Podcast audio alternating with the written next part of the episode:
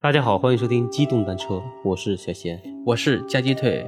本期的话题，这次的话题不沉重，这次的话题呢也不是很诡异啊，就是、啊对，嗯，我们今天讲一个巨型生物。可能大家对这种神兽、巨型生物这个特别感兴趣嗯，，你看我们巨兽这一类的我们看那些电影里面有泰坦巨蟒是吧？对据说泰坦巨蟒的身体的长度可以达到十四米，而现在呢，我们地球上啊，就是目前有记录到最长的蛇是是哪个蟒蛇我不记得了啊，但是它的体长可能大概是七米多。缅甸大水蟒，怎么是缅甸大水蛇呢？是缅甸的一个什么蟒？缅甸巨蟒吧，好像是。就就水蟒吗？还是什么？反正就是在水里对对对游来游去那个。但它好像不是最长的，最长的好像是在菲律宾还是在印度尼西亚发现的，嗯，很长七米多。已经很长了就那个七米多长的蛇，就是吞人啊，啊，就已经很轻松很轻松了。嗯，其实蛇吞人是最痛快的，你知道吗？因为人的这个这个身条从头往里面开始吞的话，嗯就特别顺， 顺畅是吧？对，特别顺畅。哎呦我，像以前其实你看那个走进科学，或者是一些呃，也不是走进科学，就是科教频道嘛，嗯讲的一些比如说史前生物，对好像体型都会比较偏大一些，是吧？相比较现代的生物来说，对，史前阶段就是有一个阶段啊，就是冰河时期前那一段儿，对温暖时期的时候，嗯，那时候呢，地球的植物茂盛，然后空气含氧量多，然后动植物就是动物们吧，就是体型都会偏大，，对都很大。大家可以看一看，有一些蜻蜓啊，嗯，它们的翼展可以达到半米长。对，嗯，对，当时的蜻蜓比它的老鹰还要 大。对，所以呢，就发现了很多很多这种比较特别巨型的生物。嗯，我们今天讲这个故事啊，是在我国的西北地区嗯，有一条巨蟒，也是大蛇巨蟒，特别特别大。对，嗯然后这个故事呢，发生在上个世纪的七十年代。那个时候呢，正好是中苏交恶，嗯因为当时苏联没有解体嘛。你像呃，新疆的西部、北部基本上都是和苏联接壤的。对，哈当萨时克斯坦啦，什么对塔吉克斯坦都是苏联的，嗯对吉尔吉斯斯坦、塔吉克斯斯坦、乌兹别克斯坦、土库曼斯坦，这种坦文，对对对，各个斯坦们。然后你看，蒙古国当时也在苏联的控制之下，所以呢，嗯我国从鸭绿江不能从鸭绿江口吧，从吉林那边啊，从嗯吉就林反正是我们大陆接壤的，除了东南亚以外，其余的都跟苏联接壤。对，然后在这么漫，这我们中国大陆的这个国境线大概是两万公里，嗯然后跟苏联接壤呢，大概应该是至少有一半儿，嗯，就是有将近有一万公里的面积，嗯，特别漫长，因为当时蒙古基本上也是被苏联实际控制嘛，这样。嗯然后呢，当时双方呢在边境啊嗯陈兵百万，相互呢防备吧，这样。嗯嗯然后呢，啊这个故事呢就发生在这个时期。嗯，这个故事呢发生在我们西北的阿尔泰山的一个附近。当时那个也是双方边界嘛，然后呢驻扎了一些士兵。嗯，双方的士兵，对对对故事就是应该从士兵里流传出来的，对吧？对对，就是呃某个连队，然后呢他们呢就是奉命啊驻守在一个军事要塞吧，然后呢他们定期呢需要巡逻巡视边境。嗯，而且那时候呢，正在交恶阶段，就稍有不慎就会有擦枪走火，对吧？啊大家都是在边境上就是对峙的阶段，是吧？是的，是的，嗯，而而来说那个时候还是挺危险的。对，当时呢，我们那些士兵呢，其实，在部队里面啊，就是、呃，两个士兵结为一个战斗小组。嗯当时他们去站岗呢，其实是也叫哨兵嘛。嗯而放哨的时候呢，其实是分固定哨和移动哨、嗯啊，还有明哨、暗哨，嗯、分成很多的这种就是站岗的这种方式。固定哨、移动哨，这个让我想起了当时咱们讲那鬼故事的时候，你讲你弟，对，然后对又想到让他站固定哨，他不站着跟着你的。跟着老兵走嘛，嗯对，就比较害怕。嗯，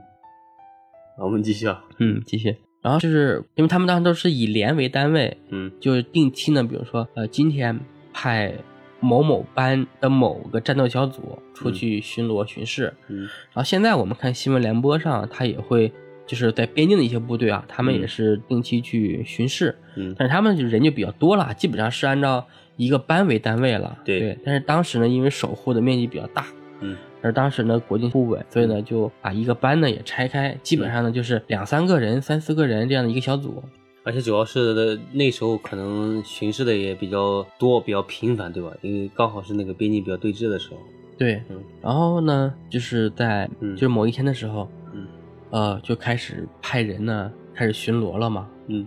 就是从这一天开始呢，因为已经属于呃夏秋的一个交界时期了、嗯啊，就是夏末秋初的一个时节。天气就是刚由由闷热转回那种凉爽的呃，不季节。不不，你在内陆是这样，但是在西北地区就不是了。嗯你看，我们唐代诗人的边塞诗人，嗯，岑参写过嗯“胡天八月即飞雪”，哦，那那时候就其实，在边境的时候就稍微天气就偏凉了，对吧？。对，那就有点偏凉了，而且经常会有一些大雾。哦，然后呢，就是有一个士兵小组，嗯就是在奉命去巡视完之后哈、就没有回来。嗯，没有回来呢，当时呢，部队里面人就产生了怀疑，就是觉得可能以为对面儿不，那个第一呢，可能以为是他们迷路，啊可能在等一等，大雾天气对对，大雾。嗯，第二一种呢，就有可能是被苏联给掳去，对派特工，比如要么暗杀呀，要么这个抓俘虏走啊过去对对对，或者是也叛逃。嗯因为在那个时候，我们新疆确实发生过一个将军带领整个地区的百姓跟部队一起叛逃苏联的事件，嗯这是有一个这样一个事件的。后来呢，就是部队派人去找嘛，是怎么找也找不到，嗯找不到呢，部队呢就把这个呢列为了一个紧急事件，嗯然后呢，部队呢又增派了人手，还是去找、嗯去查。后来呢，找一圈儿，就是找完一圈儿啊，发现又少了两个人，哦，对，就一直就少人，找就在找人的部队里面，就是对，就是在找人的人里人之中又又少有俩又有人失踪了，哦又有人就不见了。后来大家就开始调查，嗯就发现呢，这些失踪的士兵都是在去某一个方向的这个山中去巡视完之后嗯就不见了，就不见了。嗯就往那个方向走的时候就会消失，对，因为当时不确定是什么因素嘛，嗯就决定了就是那个方向，大家就先不要去了。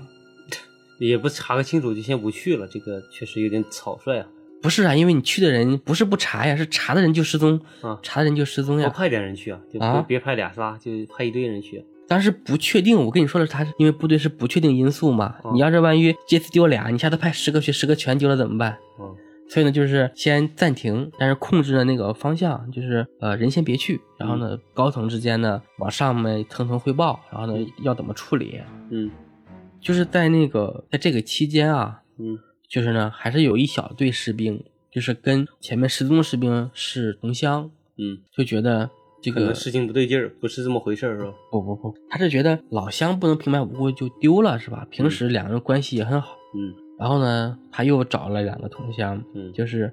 呃私自呢想去就是上山，去查一下，对，去找自己的这老乡儿，对去找自己的战友。嗯他们半夜呢大概是四个人吧，嗯就是四个战友，然后呢背好了枪，拿上武器啊，拿上干粮，嗯背上水壶，这样就开始背着部队，其实属于抗命啊。这个战场来说是一个比较严重的一个一个行为了。他们呢就悄悄摸摸的开始上山了。然后呢，士兵小 A 小 A 呢在走走的过程中啊，就觉得就比较累，嗯比较累呢就是想休息休息。他们说那行呀，就那就在这儿在这儿休息呗。他们呢就找了一个比较开阔的地方，嗯就是这个地方怎么形容啊？就是它的后面是一个非常光滑的，就是起伏很长的大石头，然后呢边上呢是一个山洞。嗯，他们呢本来呢是想进山洞里面就去，歇会儿，，啊对对，去休息，但觉得说这种西北的这种山洞里面会有狼什么之类的，就比较害怕，嗯就呢就没有进。嗯然后呢就在离这个山洞不太远的地方啊找了一块平地，在那里休息。嗯，然后呢，等到休息到就是天刚要亮，还没亮，就是蒙蒙亮的时候，，看东西很朦胧的时候，嗯就是有个士兵就醒了，就是想去撒尿。嗯，呃，起来呢，他就晕晕乎乎的，迷迷糊糊的，对，他就起来了，他也没走太远，啊就到了洞口比较近的位置，嗯然后呢，想去方便一下。嗯正站在那儿啊，在那儿交水费的时候，就突然感觉从洞里面传出了一股气息，就是像呼吸一样，在往外面这个山洞往外面排气体。嗯但这个气味呢，有一股腥臭味儿，嗯，并不是像正常那种动物里面吹来那种风，是吧？对，它有一种腥臭味儿，他就感觉不太对劲儿。嗯，交了一半的水费啊，突赶然紧回去了，对，突然就止住了，止住了，然后呢就赶紧叫醒另外三个同伴儿。嗯这三个同伴儿呢，听他汇报完啊，就是也到这个洞口仔细观察，啊就觉得这个洞特别诡异，嗯，怎么看怎么不像一个天天然然形成的一个东一西，个山洞，对。嗯然后呢，往外面传这种比较腥臭的气味儿啊，嗯，而且它这个山洞的特别规则啊，魏源是吧？对，像一个动物的嘴巴一样在那张开。嗯然后呢，他们本来想试探性的去查一下嘛，然后有一个胆儿大的士兵呢，就在天亮之后啊，就是这时候就已经很亮了，就到了这个洞口啊，就突然发现啊，像就是有一条呃分叉的很长的一种有软的东西嗯伸了出来，嗯，然后再仔细看之后，就发现就特别像蛇的那个信子，对对，啊，就妈呀一声，吓得尿裤子，连滚带爬跑过来了，说这他妈是一条巨蛇的嘴。就是那个洞口是吧？对对对，这几个人一看那个洞啊，就是你并排这四个人一起走进去都可以，那么大吗？对，很大的一个大洞啊，嗯因为他们开始以为是山洞嘛，嗯然后就赶紧跑到下面向那个部队呢去汇报了。嗯部队汇报一看，说什么有这么大的蛇哈、嗯然后呢，又让他们带路，嗯因为这个时候可能天气比较冷啊，就是因为蛇是冷血动物，就是对天气在冷的情况下，可能就是行动起来就很慢。他们呢就跑过去看，就是这时候就已经派了很多的部队啊，派了很多的部队去看这条蛇。嗯，后来呢，经过确认啊，这确实是一条非常巨大的蛇。不是，我就在想啊，这个蛇张着嘴不动不说，对吧？嗯，它一直在那张着，还等着来考察。可能他前面可能就是守株待兔，然后吃了几个士兵，哦，对，就有可能啊。然后呢，这时候呢就派人去看了嘛，他们就开枪啊。嗯就本来呢就是想去开枪把这蛇打死，嗯，结果发现子弹对它根本就没有作用就跟打铁皮上似的啊，对，，皮特别厚，嗯。子弹打到皮上，然后呢就嵌进去一点，然后又、哎，你有没有发现，就是这种，不管是以前的传说，或者是就哪怕现在电视剧里面演，但凡涉及到这种巨型生物，嗯，它们皮都特别厚，特别耐枪打。对呀、对你你比如看金刚或者看什么哥斯拉这一类的巨兽，嗯，嗯，然后是枪经常跟没打一样，嗯，根本对他来说就没效果。嗯对你肯挠定痒呀痒，似的，对呀、你肯定啊，你这个生物巨大了，它自身的防护能力也提升了，那皮套落后，嗯，对吧？就比如说有的就是打的话，可能最多打进去一点点，打不透是吧？对，那种就是打进去跟打铁上似的反弹回来了，说明它的 皮的厚度密度都高了。对呀、是这样。你想嘛，嗯比如说给你一把刀哈、你去砍一个老鼠，砍一个毛毛虫，嗯，可能一刀就砍成两段儿了。对，他给你刀让你去砍鳄鱼，对吧？你可能力气小，你可能连它皮都砍不破，对吧？鳄鱼它是皮厚嘛，皮硬啊，嗯那你去砍大象也一样呀，嗯，砍大象只能砍进去，但砍不透。对大象皮也很厚呀，嗯对吧？所以呢，就是这个道理。那个蛇也是，就是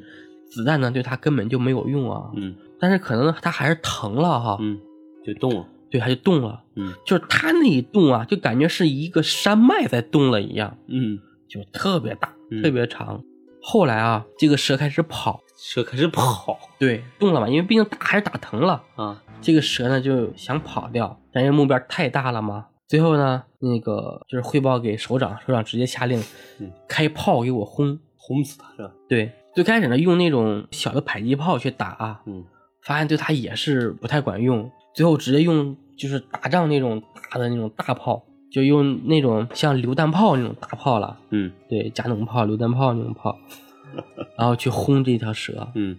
最后据说啊，可能是打了很多发炮弹啊，可嗯能应该是有几十发。最后呢，可能是打完之后是把那个蛇头给轰烂了。蛇嗯头给轰来了。对可是我在想，这个蛇那么大，对吧？它要跑，那肯定是它就往前一直跑呗，那速度应该也会不慢啊，怎么会人还能跟上打它，轰它头？应该是其实军队的行动效率是很高的啊。嗯打疼之后呢，他动要跑，估计可能就已经看出来了。嗯然后呢，一个电话打到后面是吧？说我要支援，然后开炮打，应该还是很快的。嗯，有可能。对，后来这个蛇呢就被那个被轰死了嘛。嗯然后呢，当时因为中国也是经济比较困难，国内的肉食也很缺乏，嗯后来汇报完之后啊，就说把这个蛇呢，把蛇肉拉回来，嗯这个卖给百姓。啊，呃，切吧切吧，卖便宜点卖给百啊姓。，对他们后来就是在那个解剖这个蛇的时候啊，嗯就在蛇的肚子里面就发现了前面失踪那些士兵士兵的一些遗物，尸但骨这时候他们的骨头已经化掉了，骨头的话，已经被消化掉了。你看，那那那怎么会遗物会有呢？它有一些金属的东西啊，比如水壶，哦还有一些枪之类的这些东西，嗯，就留留在里面。然后呢，还发现了很多那种，就是很多人就是别的一些，比如说金牙呀，哦哈，这个 首饰啊，嗯，或者其他一些古代一些商人身上带的一些盘缠之类的啊，哦，就发现了很多这种金银财宝。就相当于他已经吃了很多人，对，嗯后来据说啊，就是这条蛇的蛇肉嗯。是装了呃十八节火车，哎，你这么一说，我突然间有点印象，好像在网上看过这个传说，说什么新疆还是西北那边打了个大蛇，对然后是用火车运了十八个铁皮，对，然后最后送到北京做研究，怎么怎么地的。我是把这个呃拉到北京卖给了百姓。有人说是拿去研究了，对吧？对，类似于什么七零三局什么乱七八糟的。 对，这个就是这条大蛇的这样一个故事，嗯，嗯，可能不是很精彩，就是很像之前那种都市传说，嗯，呃，而且这种就有点不太灵异。对，对这其实就是巨型生物的对对故事，不是灵异故事。嗯所以呢，这个就是说，呃，这个故事带给我们的警示就是，大家以后出去玩啊， 在山上不要轻易爬爬山洞。不要乱嗯钻洞。对对对这个故事教育我们要好好的遵纪守法，不要乱窜乱跳。 嗯，对，看见山洞想进去的时候要提前看一看。对。行吧，那我们今天的故事就讲到这里。嗯，对，这期就到这里。嗯嗯，其实最近啊，就是我们也是疲于找故事，故事也确实比较少。就我们跟大家聊的话，就是尤其是就最近老讲这种稍微灵异点儿的，或者稍微奇怪点儿的那种猎奇的故事，可能大家网上讲来讲去讲的也挺多。那行，那我们今天就先讲到这里，嗯，好，那就拜拜。拜拜。